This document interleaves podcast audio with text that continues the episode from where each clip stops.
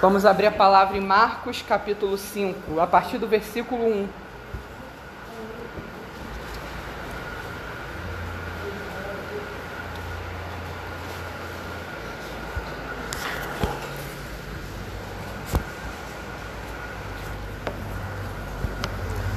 Marcos 5, a partir do versículo 1, nos diz o seguinte: E eles chegaram ao outro lado do mar a terra dos Gadarenos. E saindo ele do barco, imediatamente veio ao encontro dos sepulcros um homem com espírito imundo, o qual tinha sua morada nos sepulcros, e nenhum homem podia prendê-lo, nem com, nenhum homem podia prendê-lo, não, nem com correntes, porque tendo sido muitas vezes presos com grilhões e correntes, e as correntes foram arrancadas em pedaços, e os grilhões quebrados em partes, e nenhum homem podia amansá-lo. E sempre, noite e dia, ele estava nos montes e nos sepulcros, gritando e cortando-se com pedras. Mas quando ele viu Jesus ao longe, correu e adorou-o. E clamando com grande voz, disse: Que tenho eu contigo, Jesus, filho do Deus Altíssimo? Conjuro-te, por Deus, que não me atormentes porque ele lhe dizia: Sai deste homem, espírito imundo. E ele perguntou: Qual é o teu nome? E lhe respondeu, dizendo: Meu nome é Legião, pois somos muitos. E pedia-lhe muito que não os enviasse para fora daquela terra. Ora, estavam ali perto nos montes uma grande manada de porcos se alimentando.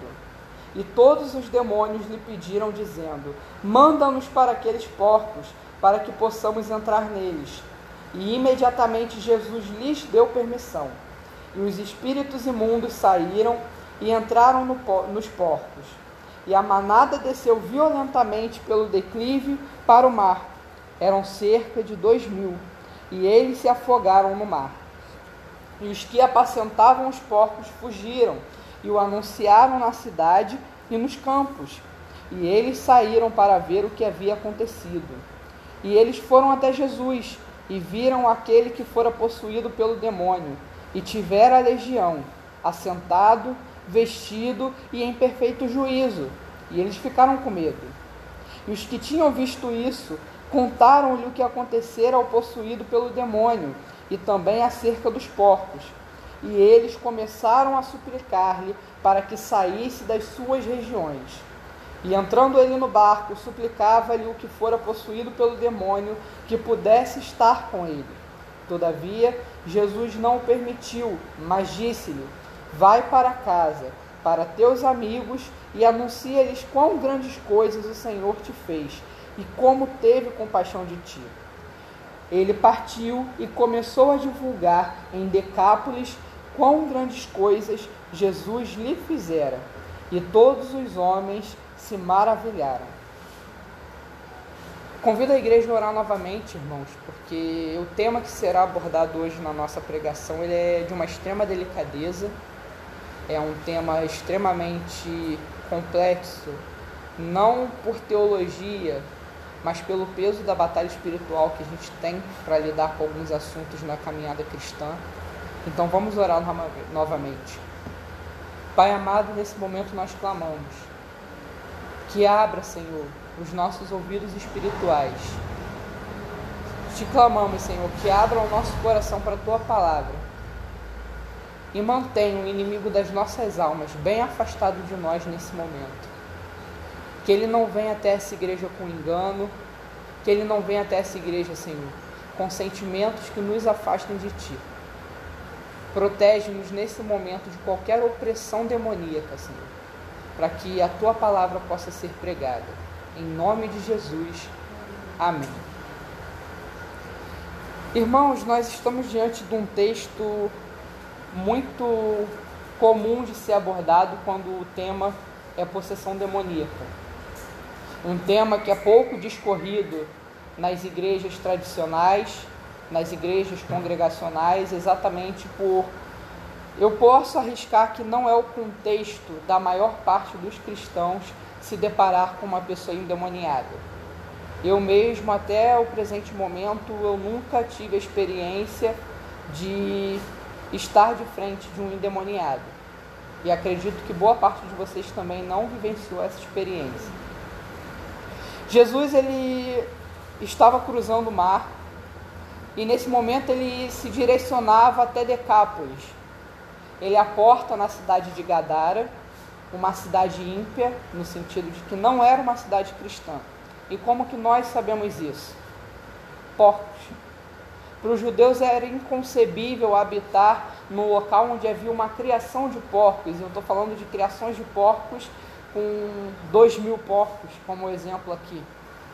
Porcos é, para os judeus eram considerados como animais imundos. Então, os Decápolis era de fato uma região gentia. Gadara, a cidade na qual Jesus acabava de atracar, era uma cidade gentia, não era uma cidade de judeus. Jesus não havia sequer entrado na cidade ainda, ele se depara com o seguinte contexto: um homem nu, ferido, que habitava em sepulcros, se depara com ele e o adora, e clama que ele não fosse expulso. O primeiro contato de Jesus com o homem ao chegar em Gadar é o homem endemoniado. Eu queria que nós hoje refletíssemos dentro desse texto que foi lido em quatro lições que o endemoniado gadareno ele pode trazer para a igreja cristã. Quatro lições que na maioria das vezes passam despercebidas para nós, pois como eu disse, não faz parte do nosso contexto. Na minha igreja nunca entrou um endemoniado. Bem, como eu havia dito, Jesus ele estava numa cidade gentia. Gadara, Decápolis, elas eram cidades onde não havia, portanto, a pregação e o ensino da palavra. Se era uma, uma cidade onde não haviam judeus, necessariamente era uma cidade onde não havia uma sinagoga. Se não havia uma sinagoga, não havia leitura da palavra. As pessoas que estavam ali, portanto, não sabiam sequer quem era Jesus Cristo e não sabia qual era a boa, perfeita e agradável vontade dele. E daí que nós já extraímos a nossa primeira lição, irmãos. Onde não há a pregação da palavra, onde Jesus não é conhecido, é muito comum que nós encontremos pessoas tão distantes de Deus que elas conseguem, inclusive, serem suscetíveis de se tornarem moradas de demônios. A igreja ela precisa estar ciente, irmãos, de que a possessão demoníaca ela é uma realidade. A igreja precisa estar ciente de que quanto mais afastado de Deus, mais suscetível um homem está para que o seu coração se torne o habitat de um demônio. Um homem afastado do Senhor, afastado da sua vontade, ele é suscetível sim a ser possesso. É o que acontece nesse texto bíblico. Um homem que estava tão afastado de Deus que não havia apenas um demônio no seu coração, como uma legião. E para quem não sabe, uma legião romana era composta de 6 mil soldados. Não sabemos se esse valor é literal no tocante à possessão ou se apenas queria dizer que não havia um, mas milhares de demônios habitando no coração daquele homem. Tamanho o afastamento dele da verdade divina, tamanho o afastamento dele do Senhor Jesus.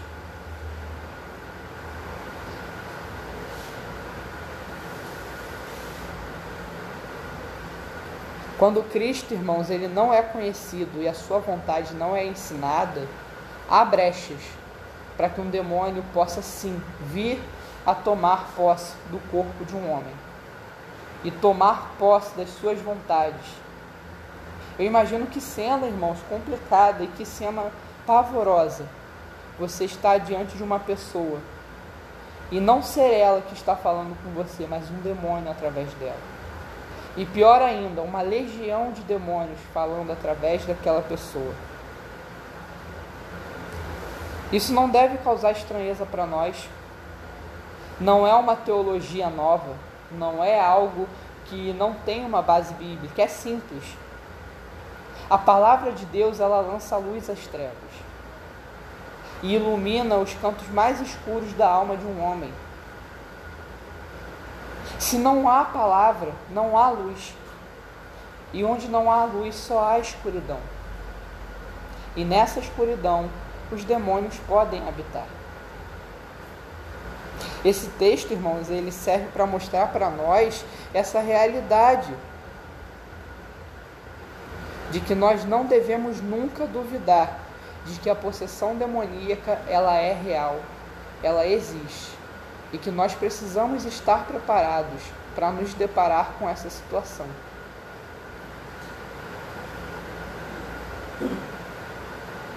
A segunda lição, irmãos, que esse texto tá, traz para nós é um pouco mais branda. Um homem afastado de Deus, ele pode ser possesso por um demônio, mas muitas vezes isso não acontece. Outra realidade que a igreja desconhece é que a falta do conhecimento de Cristo faz com que nós estejamos sob a influência de Satanás de uma forma tão intensa que nós podemos, inclusive, temer Jesus. E por que, que eu digo isso, irmãos? Porque é muito comum nós nos depararmos com pregações que ensinam em cima desse texto que Jesus foi expulso da cidade porque os porcos se afogaram. Então, o que muitas pessoas ensinam é que as pessoas pediram para Jesus ir embora porque elas estavam mais preocupadas com suas riquezas do que o reino de Deus. E não é isso que esse texto diz. Irmãos, não há nesse texto bíblico nada que diga que as pessoas expulsaram Jesus da cidade porque os porcos morreram.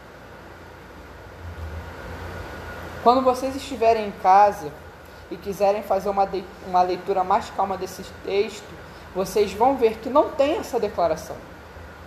Nem no texto paralelo de Mateus, nem no texto paralelo de João. Nenhum dos três evangelhos que abordam o endemoniado gadareno vai falar que as pessoas mandaram Jesus embora porque os porcos morreram. Pelo contrário, quando você vai ler o texto, é dito que os donos dos porcos se assustaram com o que viram, correram para a cidade. E aí as pessoas foram ver o que tinha acontecido. E o que, que assustou essas pessoas, vocês lembram? Não foram os porcos que sumiram. O que assustou aquelas pessoas foi encontrar o endemoniado São. Foi encontrar aquele homem que andava nos sepulcros sentado e vestido. Aquelas pessoas não estavam preocupadas com porcos, aquelas pessoas estavam preocupadas com o que Jesus era capaz de fazer.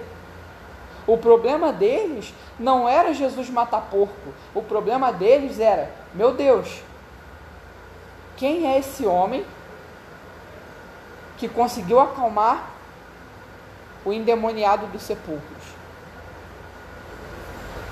Se ele conseguiu fazer isso com esse cara que quebrava grilhões, com essa pessoa que se feria constantemente, que era agressiva, que habitava em sepulcros. Irmãos, sepulcros não era igual o Parque da Paz, não. Sepulcros eram cavernas, eram buracos na terra, eram buracos em pedras. Era um homem que habitava em cavernas, imundo, cercado de sujeira, cercado de podridão, de cadáveres em decomposição. As pessoas olharam para aquele homem e temeram Jesus. Depois que elas já estavam tomadas de temor, é que os donos dos porcos explicaram o que aconteceu. Olha, ele expulsou os demônios, os demônios entraram nos porcos e os porcos se precipitaram ao mar. Nós na igreja só estamos acostumados a lidar ou com pessoas que blasfemam de Deus, ou com pessoas que se convertem.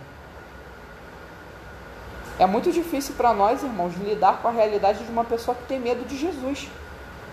E acredite, existe. É muito comum quando você vai discipular um não cristão, você se, se deparar com, é, com declarações do tipo: a minha vida era mais fácil antes, ou eu nunca tive tantos problemas quanto antes de me converter. Irmãos, isso é muito claro, a razão disso é muito simples. Satanás não quer perder o domínio sobre aquela pessoa. O inimigo das nossas almas quer que nós acreditemos que o poder de Jesus Cristo vai nos trazer dores que nós não somos capazes de suportar. Satanás quer que as pessoas entrem em contato com o poder de Jesus e o temam. Não quer que as pessoas fiquem maravilhadas com o que Jesus pode, pode fazer pela vida dele. Ela quer que as pessoas pensem em tudo aquilo de ruim que pode acontecer. Ela quer que as pessoas temam o próprio Jesus Cristo. Elas quer que as, ele quer que as pessoas temam o que Jesus pode fazer na vida delas. Como eu disse, não é comum, irmãos, para nós lidar com essa realidade. Mas tem pessoas que, na metade da caminhada, eu não estou falando de perda da salvação nem de perda da fé, eu estou falando de pessoas que se deparam com o poder de Deus, tentam caminhar com eles, mas depois têm medo do que pode acontecer. Foi o que aconteceu com o povo de Gadara. As pessoas pediram para Jesus ir, ir embora porque elas temiam o que Jesus era capaz de fazer. Não se tratava, irmãos, de riqueza, não se tratava de prejuízo econômico da cidade, nada disso. As pessoas estavam com medo do Filho de Deus. Elas tinham mais medo do Filho de Deus do que dos demônios. Gente, vocês já viram um grunhido de um porco? Vocês já viram um porco desesperado? É a coisa mais agoniante do mundo. Um porco grunhindo talvez no momento do abate, assusta, ele berra. Não é igual um latido de um cachorro, um miado de um gato, não, é um grito desesperador. Agora imagina dois mil porcos fazendo isso ao mesmo tempo. Imagina dois mil porcos grunhindo ao mesmo tempo, atravessando uma cidade e se lançando de um penhasco. Que cena absurda! E as pessoas temeram mais o que Jesus fez com o Gadareno do que o que elas viram com os próprios olhos. As pessoas temeram mais Jesus do que o próprio Gadareno endemoniado, que andava no meio de sepulcros, que se batia, que tinha uma força sobre-humana, que arrancava correntes, grilhões. As pessoas tinham mais medo de Jesus do que das próprias ações do demônio que elas viam à sua volta. Irmãos, é, para o que eu estou pregando aqui fazer sentido, eu preciso sim partilhar o que aconteceu comigo ontem. Não falo isso para o meu louvor, não falo isso porque quero mostrar que eu sou uma pessoa vítima de batalhas espirituais, mas a minha esposa está comigo nessa noite e ela viu o que aconteceu comigo ontem. Quando eu fui começar a trabalhar este tópico do sermão, a opressão espiritual que entrou naquela casa, na nossa casa. Era barulho de passos no quintal, era o meu cachorro acordando três da madrugada, que foi a hora que eu estava conseguindo trabalhar nesse sermão. Era coisa caindo no chão sem uma corrente de ar batendo naquele momento. Era minha própria esposa acordando naquele momento. Era um sentimento de peso. Que a única vontade que eu tive naquele momento foi de largar tudo e não terminar esse sermão. A batalha espiritual que ocorreu na madrugada da minha casa essa noite, para mim mostra a realidade total desse texto. Se para mim, que já caminho com Cristo, a ação de uma opressão demoníaca, porque precisa ficar claro, irmãos, nós não podemos ser possuídos, mas nós podemos ser vítimas de opressão demoníaca. Que são as manifestações de Satanás e dos demônios à nossa volta. Ele não pode nos possuir, mas ele pode derrubar um espelho, ele pode derrubar um objeto,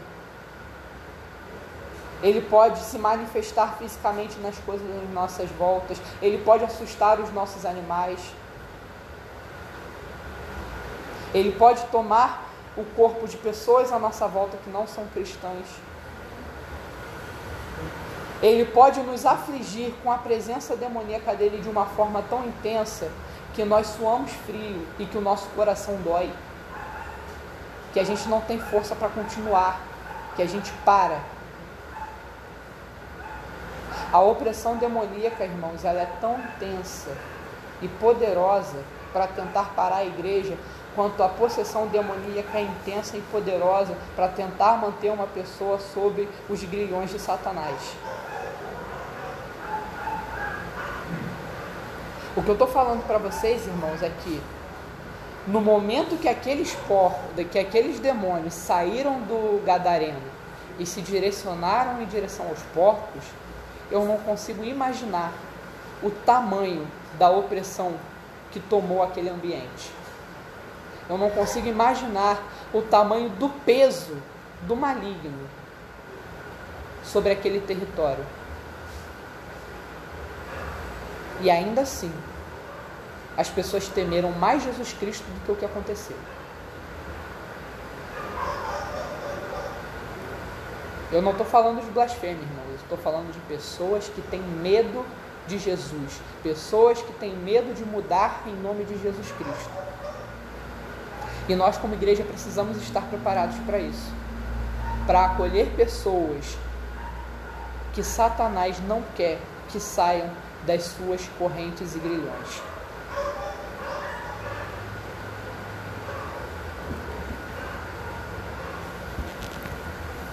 Irmãos, há também uma terceira lição para nós nesse texto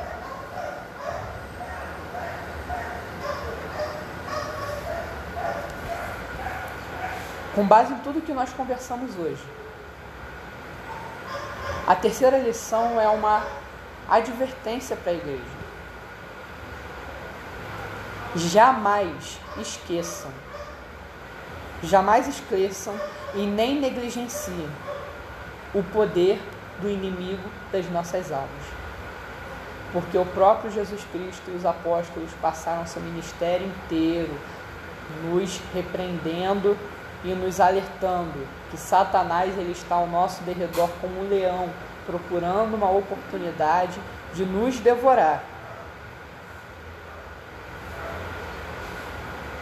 Nós não podemos cair nem na armadilha de dar superpoderes para o demônio, no sentido de colocar Jesus de um lado, igual você. Alguém já viu uma imagem que roda no Facebook do diabo fazendo queda de braço com Jesus Cristo? Tem uma imagem que roda no Facebook que é Jesus de um lado e o diabo do outro fazendo uma queda de braço. Isso é mentira, irmãos. O diabo ele não tem força para fazer uma queda de braço com Jesus Cristo. É por isso que na palavra diz que o diabo é o nosso inimigo. Ele não é inimigo de Jesus. Ele não tem poder para olhar Jesus cara a cara e confrontá-lo. E a gente vê isso no texto do endemoniado gadareno. Qual é a reação da legião de demônios quando vê Jesus chegando? É louvá-lo e adorá-lo. Porque mesmo os demônios olham para Jesus e veem o tamanho da glória dele. Se por um lado nós não podemos colocar Satanás em pé de igualdade com o Filho de Deus, por outro lado, nós não podemos negligenciar o tamanho do estrago que ele pode fazer sim na nossa vida e na vida das pessoas à nossa volta. Vocês já pararam para pensar no que um demônio é capaz de fazer? Só olhando para esse texto.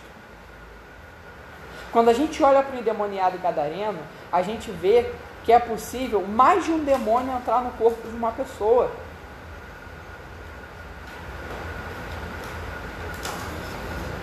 É possível que uma pessoa seja habitação de dezenas, centenas ou milhares de demônios. Isso é absurdo.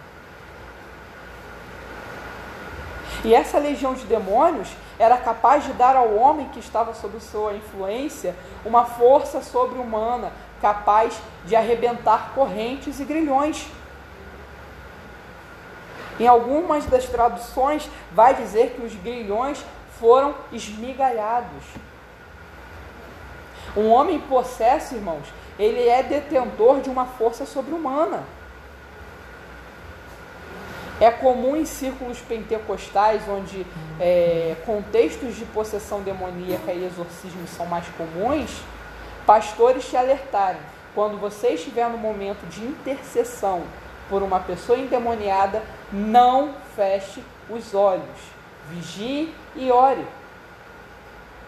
Porque aquele homem ele está com uma força sobre-humana e se ele não pode entrar no teu corpo, ele vai te atacar fisicamente, ele vai tentar te agarrar, ele vai tentar te ferir e ele tem força para isso. Um homem endemoniado, quando alguém tenta segurar ele, precisa de dois, três, quatro pessoas para segurar e não consegue. Eu estou falando só de força física.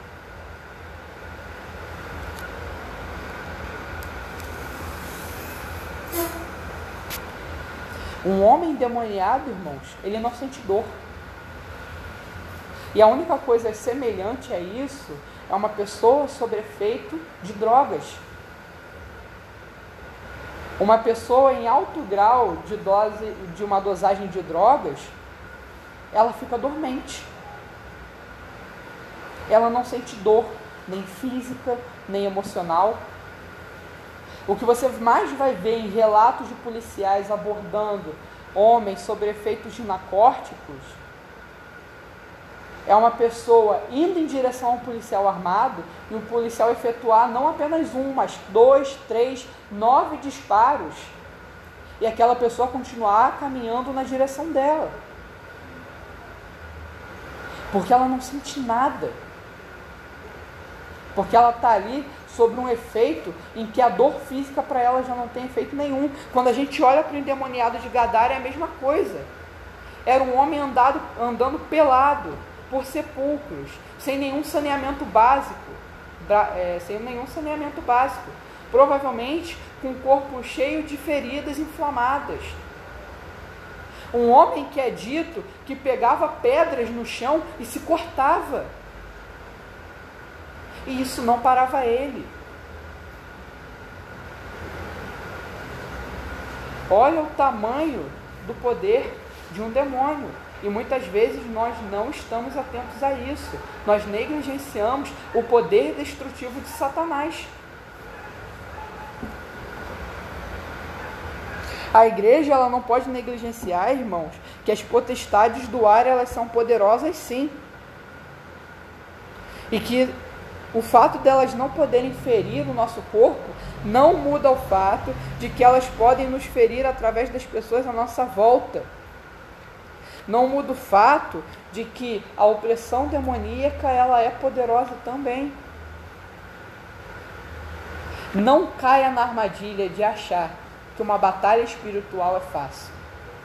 De achar que um dia você vai estar diante de uma pessoa possessa e vai ser uma experiência tranquila, porque não vai ser. Como o pastor Silvio me alertou essa, no, é, essa manhã, em razão do que aconteceu ontem, esteja sempre em jejum e oração. Nós temos que estar sempre preparados, porque isso pode acontecer a qualquer momento.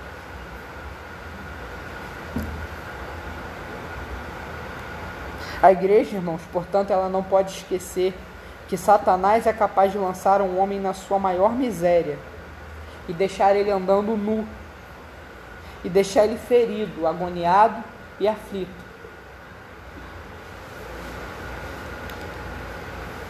E que não há ninguém que possa mudar essa realidade, a não ser Deus, a não ser Jesus Cristo.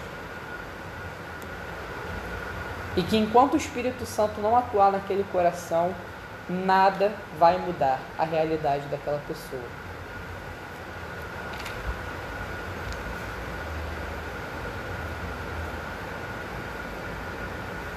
Se por um lado, irmãos, a igreja ela não pode esquecer o poder de Satanás e ser negligente com ele,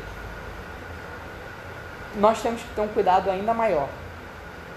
A igreja não pode esquecer o poder de Jesus Cristo. Porque Jesus ele tem poder sobre os céus, a terra e abaixo da terra.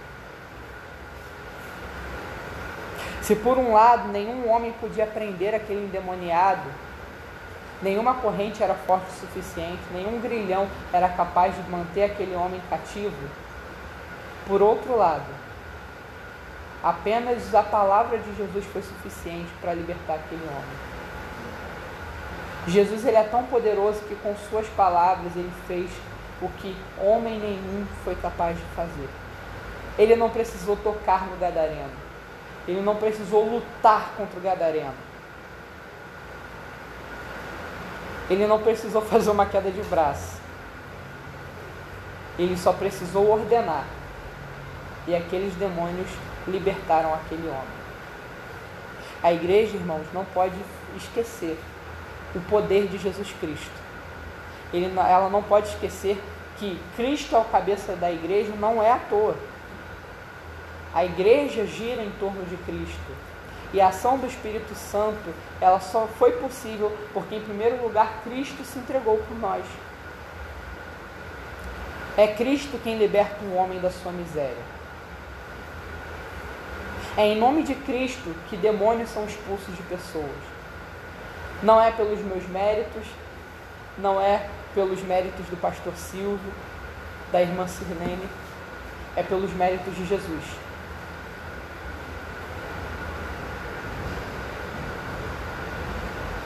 Não é porque eu sou um gidão, não é porque eu sou um mega santo que um demônio vai ser expulso. É porque Jesus Cristo atua através da sua igreja. É porque é no nome de Jesus que nós fazemos essas coisas. Então, não sou eu que repreendo um demônio, mas é Jesus que repreende. Não sou eu que afasta a opressão demoníaca do meu lar, mas é Jesus que afasta. Então, quando orarem, irmãos, quando sentirem a batalha espírito ao começar, orem em nome de Jesus. E orem em voz alta, para o inimigo das suas almas ouvirem em nome de quem que vocês estão agindo. Para que fique claro que vocês não estão sendo libertos porque acreditam que merecem ou que são cristãos o suficiente para isso, mas porque vocês entendem que o Espírito Santo atua na vida de vocês, pelo que Cristo fez por nós. Que sejamos como Gadareno, que fiquemos em nossos lares e preguemos para as pessoas que um dia nós fomos libertos e elas podem ser libertas também, porque Jesus teve misericórdia de nós. Não porque merecemos, não porque cumprimos os dez mandamentos, mas porque Jesus fez tudo por nós.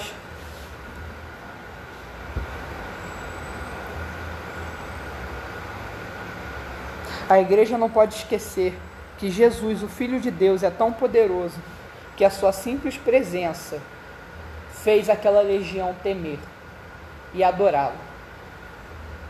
A igreja não pode esquecer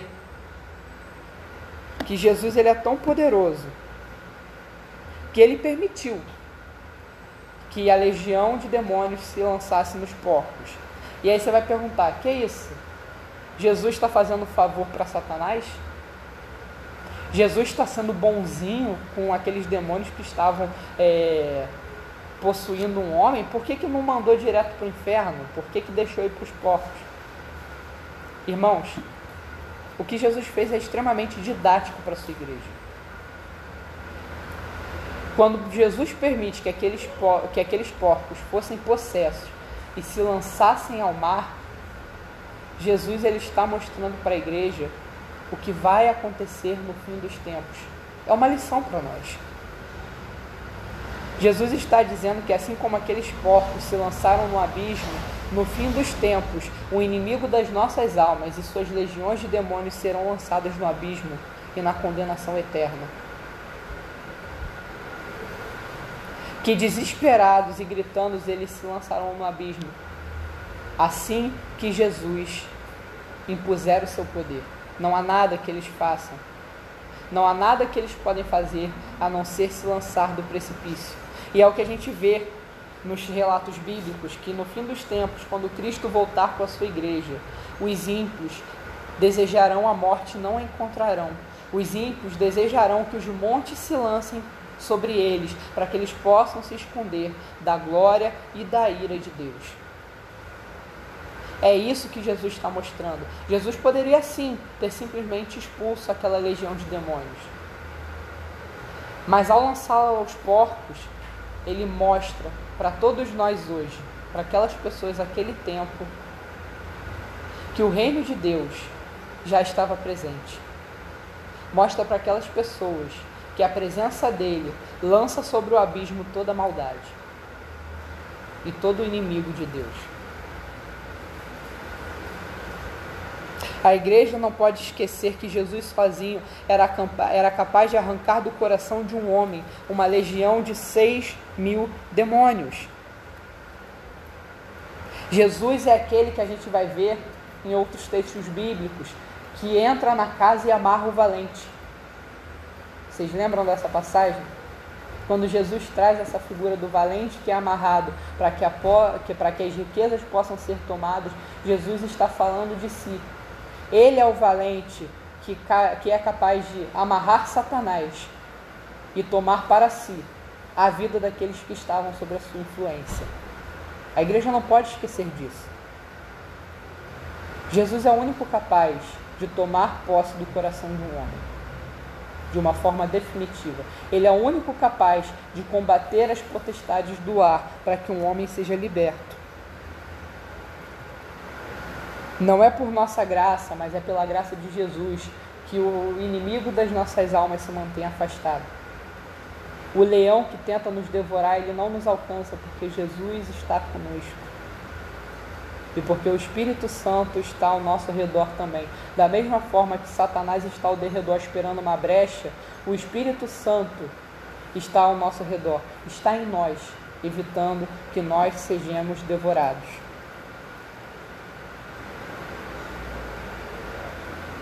Por fim, irmãos, não importa o quanto um homem tem entregue a sua vida para Satanás, quando Jesus se puser a favor dele, ele vai ser sim liberto e restaurado, tanto das suas cadeias físicas quanto das cadeias espirituais.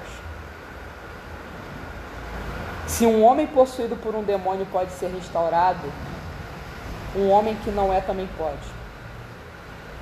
Não importa o tamanho dos pecados de uma pessoa, quando Jesus se coloca diante dela, com a graça para salvar e com a sua misericórdia, esse homem é restaurado. E assim como o gadareno, o seu coração é tranquilizado e restaurado.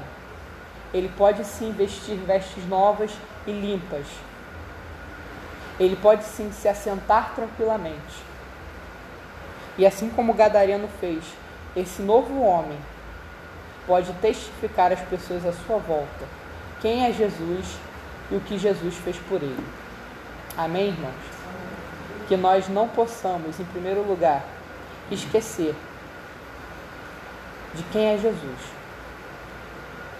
E que nós não possamos e que nós possamos não ser negligentes sobre os poderes dos inimigos da nossa alma que estejamos sempre prontos para batalhar as nossas batalhas espirituais, irmãos. E acredite, todas as vezes que você se dispuser sinceramente a pregar a palavra e transformar a vida das pessoas à sua volta, você vai encontrar oposição de Satanás. E um dia vocês vão ser sim alvos de opressões, e um dia pode ser que vocês se deparem sim com uma pessoa endemoniada estejam prontas para quando isso acontecer. Não sejam negligentes, irmãos. Busquem Jesus Cristo, busquem o Espírito Santo, se aproximem dele diariamente pela leitura da palavra e pela, e pela oração de vocês. Jejuem, seja lá qual for a forma de jejum que vocês aplicam. Tem gente que gosta de fazer jejum de comida, tem gente que gosta de fazer jejum de tempo útil, da leitura da palavra, se abdicando de coisas que gosta. A grande questão é: se disponham no seu coração a se dedicar mais a Deus, porque vocês vão ser usados para restaurar vidas. Em nome de Jesus, irmãos. Pai amado, a tua igreja se coloca diante de ti nesse momento, clamando pela sua misericórdia, Senhor. Afasta de nós o inimigo das nossas almas. Senhor, nesse momento, clamamos inclusive por pessoas que não estão diante de nós. Se há alguém demoniado nesse bairro, Senhor, nesse momento, clamamos, Pai, pela libertação dessa pessoa que nós sequer conhecemos. Liberte-a, Senhor, da influência de Satanás.